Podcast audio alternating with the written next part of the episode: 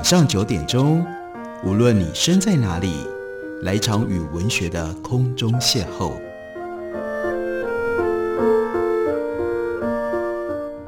杨照谈书，邀您一同遨游文学世界，认识古今中外的经典之作。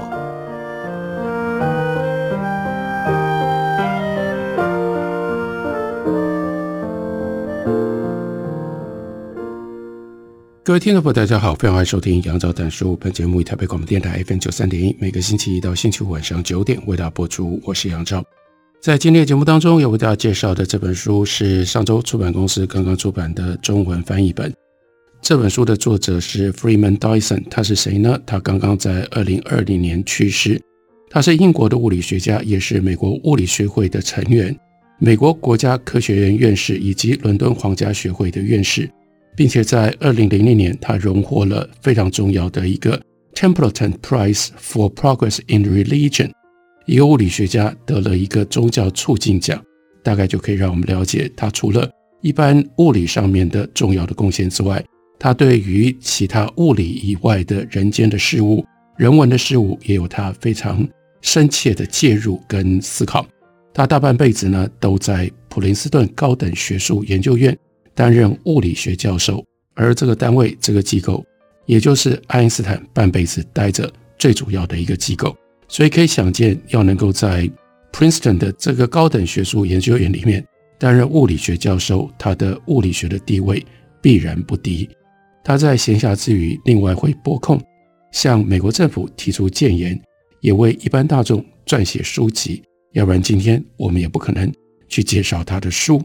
另外，他在物理学上最重要的贡献是，早在一九四七年，大家可以算一下，那个时候他才二十岁出头，他以研究生的身份到美国，到了 Cornell，跟 h a s b e t 还有另外一位，如果读科普书籍的人应该不陌生的物理学家 Richard Feynman 一起研究，开发了一种对于使用者友善的原子以及辐射行为的计算方式。他研究核子反应炉、固态物理学、铁磁性、天文物理学以及生物学，寻找可以有效运用优美数学的问题。这是 Freeman Dyson 的简历。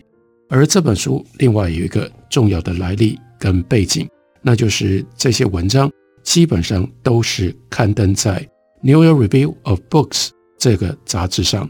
所以借由这个机会，顺便跟大家介绍一下这个杂志，因为这个杂志是。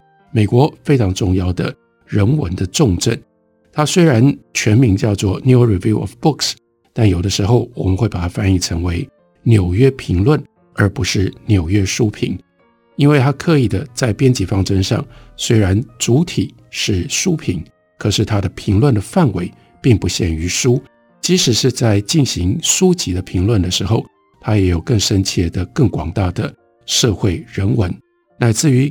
自然科学、社会科学各种不同学科的关怀，所以这是一个一方面面向一般读者，但另外一方面能够联系许多学院里面学有专精的这些学者们，让他们为一般读者来写文章的一个重要的机构。特别介绍《纽约评论》或者是《纽约书评》，就是想让大家知道，这在我的心目当中，也就是长期一直认为，台湾我们就是少了。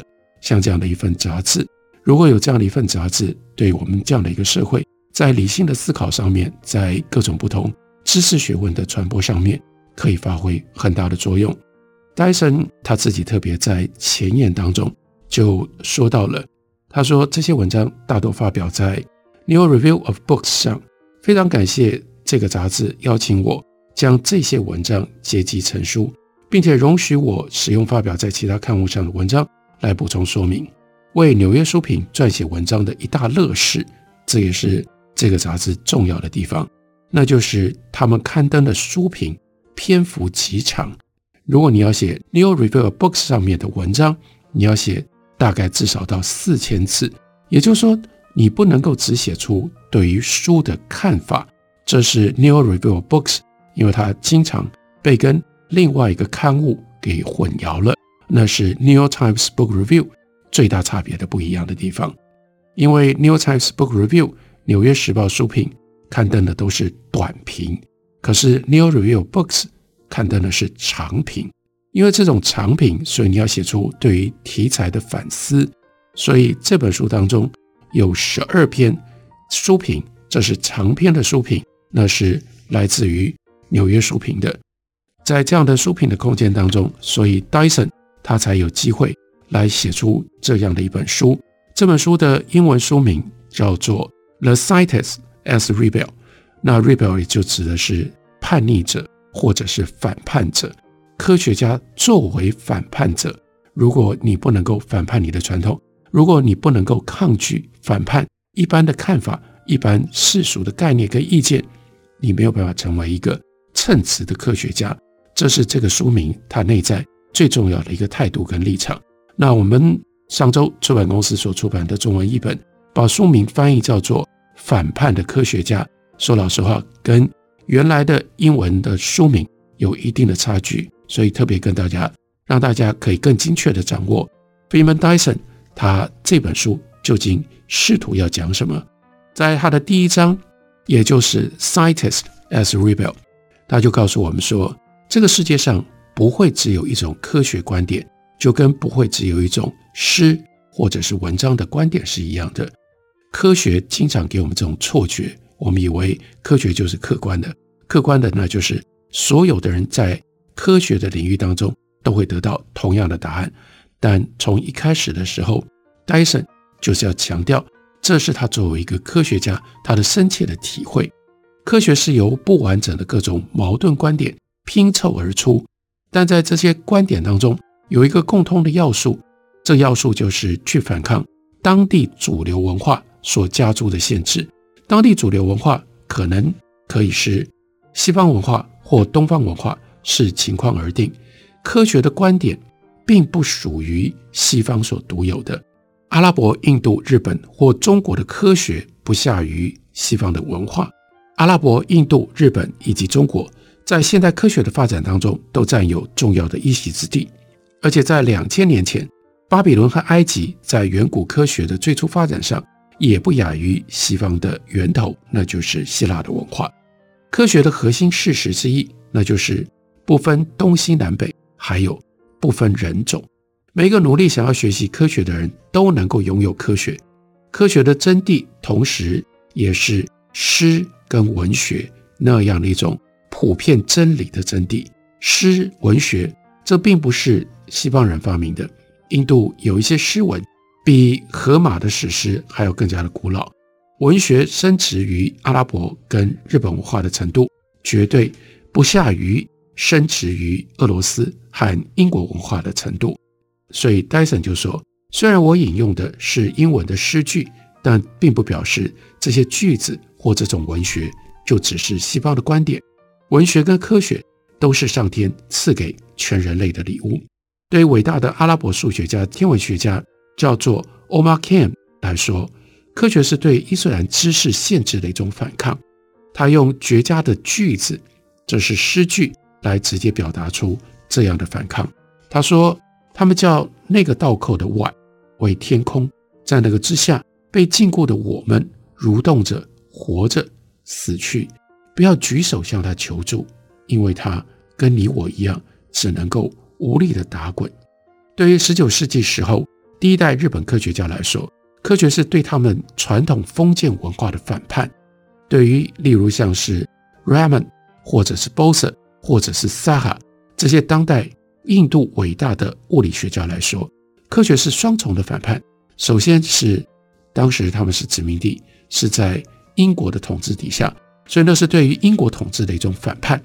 再下来是对于印度教道德宿命的一种反叛。这在西方也是一样，从伽利略到爱因斯坦这些伟大的科学家，通通都是反叛者。以下是爱因斯坦。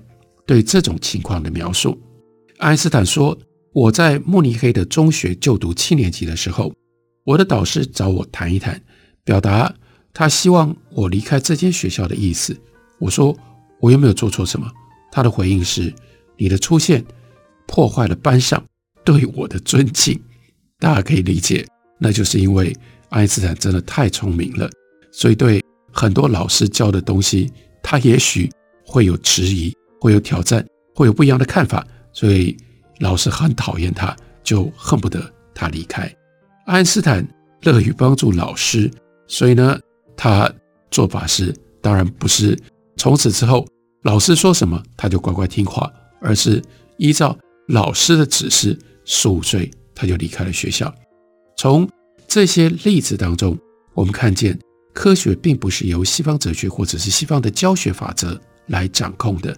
在所有的文化当中，科学是一种自由精神的联盟，反抗每一种文化强加于孩子的那种 local 的 dictatorship，地区性的强制。作为一个科学家，进化论或者是反进化论，对于戴森来说，都不是我对宇宙的观点。我讨厌任何形式的 Occidentalism 西方主义。我觉得我自己是古生物学家 Astley 他所提的庞大旅程当中的一个过客。这个旅程长过很长，比许多国家的历史，甚至比人类的历史还要来得久远。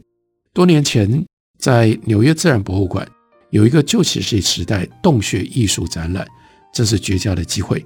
可以把收藏在法国几十个博物馆的石雕跟骨雕集中在一起看完。多数的雕刻作品是在一万四千年前的法国所完成的，也就是在最后一个冰河时期结束的时候，短暂的艺术创作的盛世所完成的。这些雕刻作品精致漂亮，雕刻者不可能是在洞穴引火前为了要消遣一般的猎人，他们一定是受过高等文化熏陶的。艺术家，这是我们看待时间的其中的一种方式。我们要了解这样的历史，也就是人类的创造性。人类要塑造，要去打造出不一样的东西，它可以也已经绵延了如此长久。我们休息一会儿，等我回来继续聊。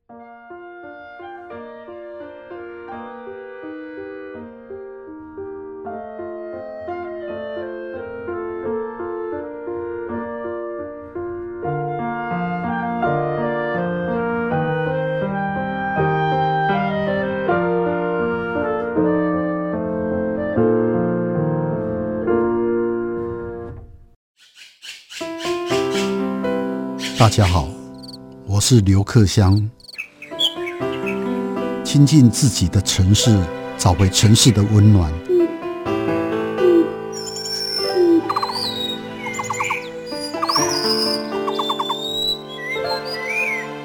听见台北的声音，就在台北广播电台，FM 九三点一，AM 一一三四。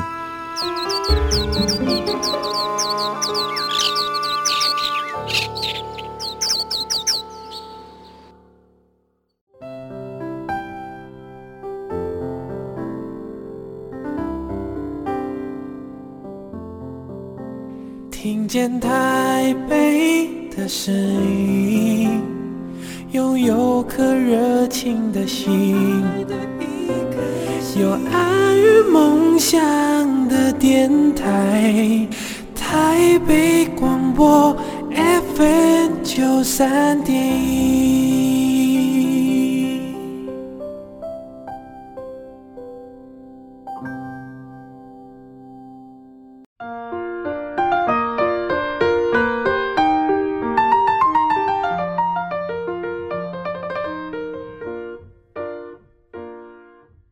感谢您继续收听《杨照谈书》。本节目以台北广播电台 FM 九三点一，每个星期一到星期五晚上九点为大家播出到九点半。今天为大家介绍的这本书是 Freeman Dyson 他所写的《The Scientist as Rebel》。那关于科学家为什么能够产生科学？因为人有这样一种反抗既有的观念，创造出新鲜事物的一种根本的冲动。科学的起源就来自于这种叛逆性，所以每一个科学家，成功的科学家。都是一个反叛者。在戴森的文章里面，他就提到了去纽约自然博物馆，看到了一万四千年前在法国所产生的那样的一种原始的艺术。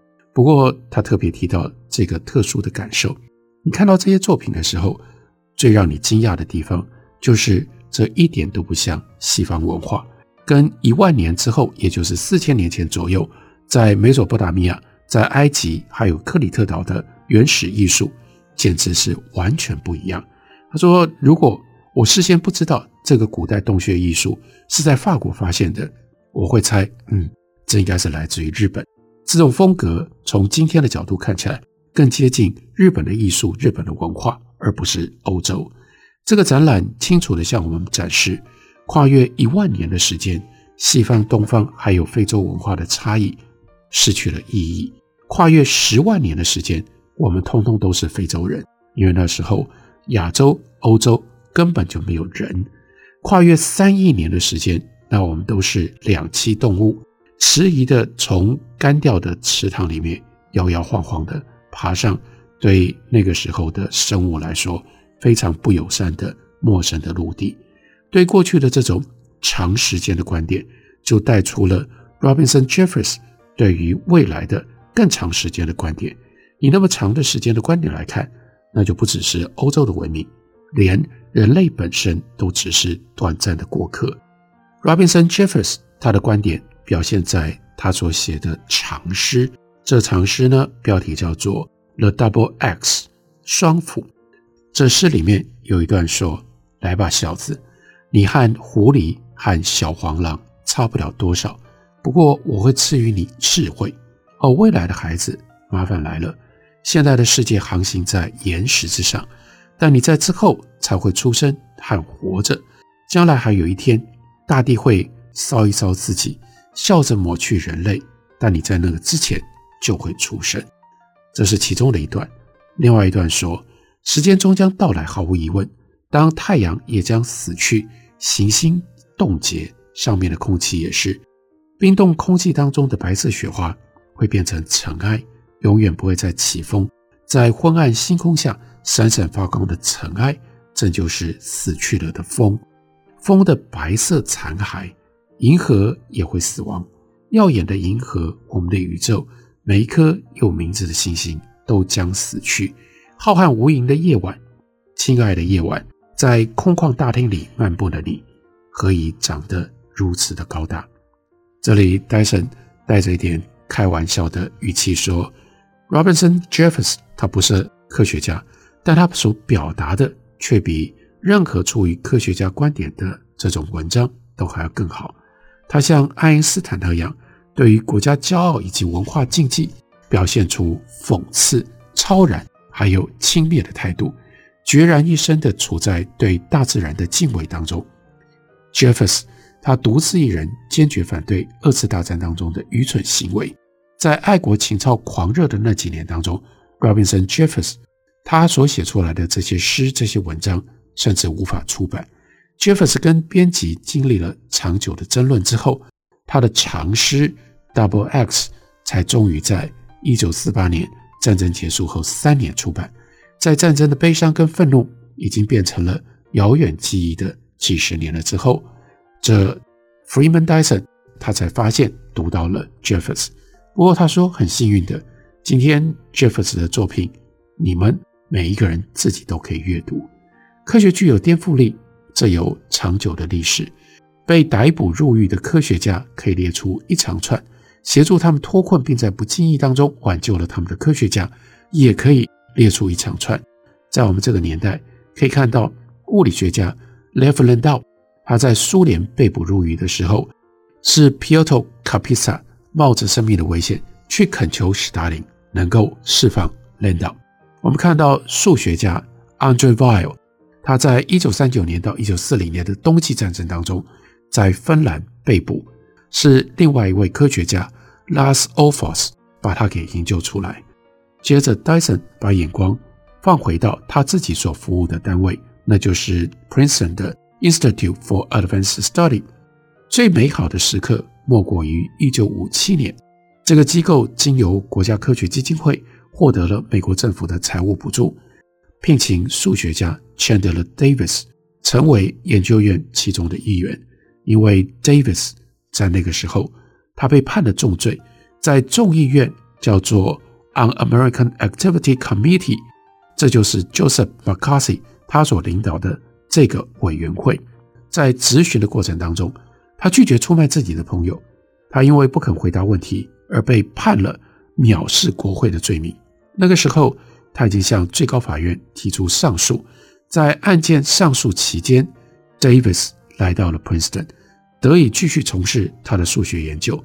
这就是科学展现他抗拒乃至于颠覆既有的流行社会价值、社会意识的非常重要的例子。在 Davis 的研究补助终止了之后，他的上诉也失败了，所以他被迫入狱服刑六个月。但是呢，等到他出狱了之后，他就有了另外的这样的一个身份跟这样的一种努力。他通常会积极的去协助入狱人士摆脱牢狱之灾，展现科学颠覆力的另外一个好例子。也许听众朋友年纪大一点的人有人听过他的名字，这是苏联的人权斗士，叫做 Andrei Sakharov 萨卡洛夫。Davis 跟萨卡洛夫他们承接了一项科学传统，这项传统可以回溯到18世纪的美国 Franklin，还有英国的 Joseph Priestley，以及再往前十六、十七世纪的时候大名鼎鼎的伽利略以及 Giordano Bruno。如果科学不再反抗权威，那科学就不配去吸引这些最为聪明的孩子，让他们把。才智投注在科学上。戴森说：“我在学校里面很幸运，我是在男孩当中的叛逆活动首次接触到了科学。那时候，我们组了一个反对拉丁文跟足球等必修课程的科学社团，是因为反对这些他们不喜欢的必修课程，同时是要反对把这些课程定为必修这样的一种限制。那么到今天。”我们应该要试着用科学家的立场去对抗贫穷、对抗丑恶、对抗军国主义，以及对抗恶化的贫富差距，用这种方式让孩子认识科学。他又引用了1923年2月4日生物学家 Handel 他在 Society of Heretics，也就是剑桥异端学会当中，他所发表的演说，清楚表示了科学就是一种。反叛这样的一个观点，这个演讲的内容发表在《Daedalus》，这是在美国也有非常悠久历史的一份人文刊物。Holden 对于科学家扮演角色，他的观点是：保守人士几乎无需恐惧自身理性，臣服于激情那一类人，但是他要当心自身理性变成极度强大激情的那一类人，那些人就是。旧时候帝国跟文明的破坏者、怀疑者、瓦解者，还有杀掉上帝的人，在过去是些什么样的人呢？例如说伏尔泰，例如说主张功利主义的 Bentham，例如说更古老的希腊的科学家泰尔斯，例如说马克思，他们都是这一类的人。但我认为达尔文也在科学的领域当中同样坚韧的理性。提供了范例。今天，理性不只是在科学当中最能够发挥，还能够透过科学那样，经由政治、哲学或者是文学，对世界产生重大的影响。当前述的情况变得越来越明显的时候，我猜想，这个世界上应该可以出现更多的达尔文。我们要从三个角度来思考科学。首先，科学是人类神圣的理性和想象特质的。自由发挥，没有自由就没有科学。科学一定会给人类带来更多的思考上的自由，因为科学一直在反抗既有的观念跟既有的答案。再来，科学是少数人为了多数人对于财富、舒适和胜利的需求所做出的回应，只是为了要换取和平、安全和维持现状而给出的礼物。最后，第三点。科学是人类对于事物的逐步的征服，先是时间跟空间，再来是物质，最后那就是最神秘的领域——人类自己的身体，还有其他的生物体，进而探出到自身灵魂当中的黑暗和邪恶。戴森清楚地告诉我们，他要传递给我们的讯息是：科学是一种人类的活动。要了解科学最好的方式，就是去了解实践科学的各个人。科学是一种艺术的形式，而不是理论方法。科学的大要件经常是新兴的工具，而不是新式学说所带来的结果。如果我们试着要把科学塞进去那种简化论之类的单一理论观点当中，那我们就会像希腊神话当中的 Procrustes，那只是因为客人的身材比床要长，他的做法是砍掉客人的脚。当科学可以自由运用手边的所有的工具，而且不受科学得要有什么样子的先入为主观念束缚的时候，科学就会。科学也才会蓬勃的发展。每当我们采用一项新鲜的工具，这个工具总是能够引领出全新的意外发现。因为大自然比我们的人类更具有想象力。戴森提醒我们用这种方式来看待科学。更重要的是，他提醒我们为什么我们应该要去认识科学家是一些什么样的人，尤其是从他们如何反叛当代来认识这些科学家。因为科学在探测自然，而自然的想象力永远高过我们人类想象力的总和。如果我们把我们的想象力给扼杀、给凝结了，就不会有自然，我们就不可能有科学，因为科学就无从无能探测自然了。这本书是反叛的科学家介绍给大家，推荐给大家。感谢您的收听，明天同一时间我们再会。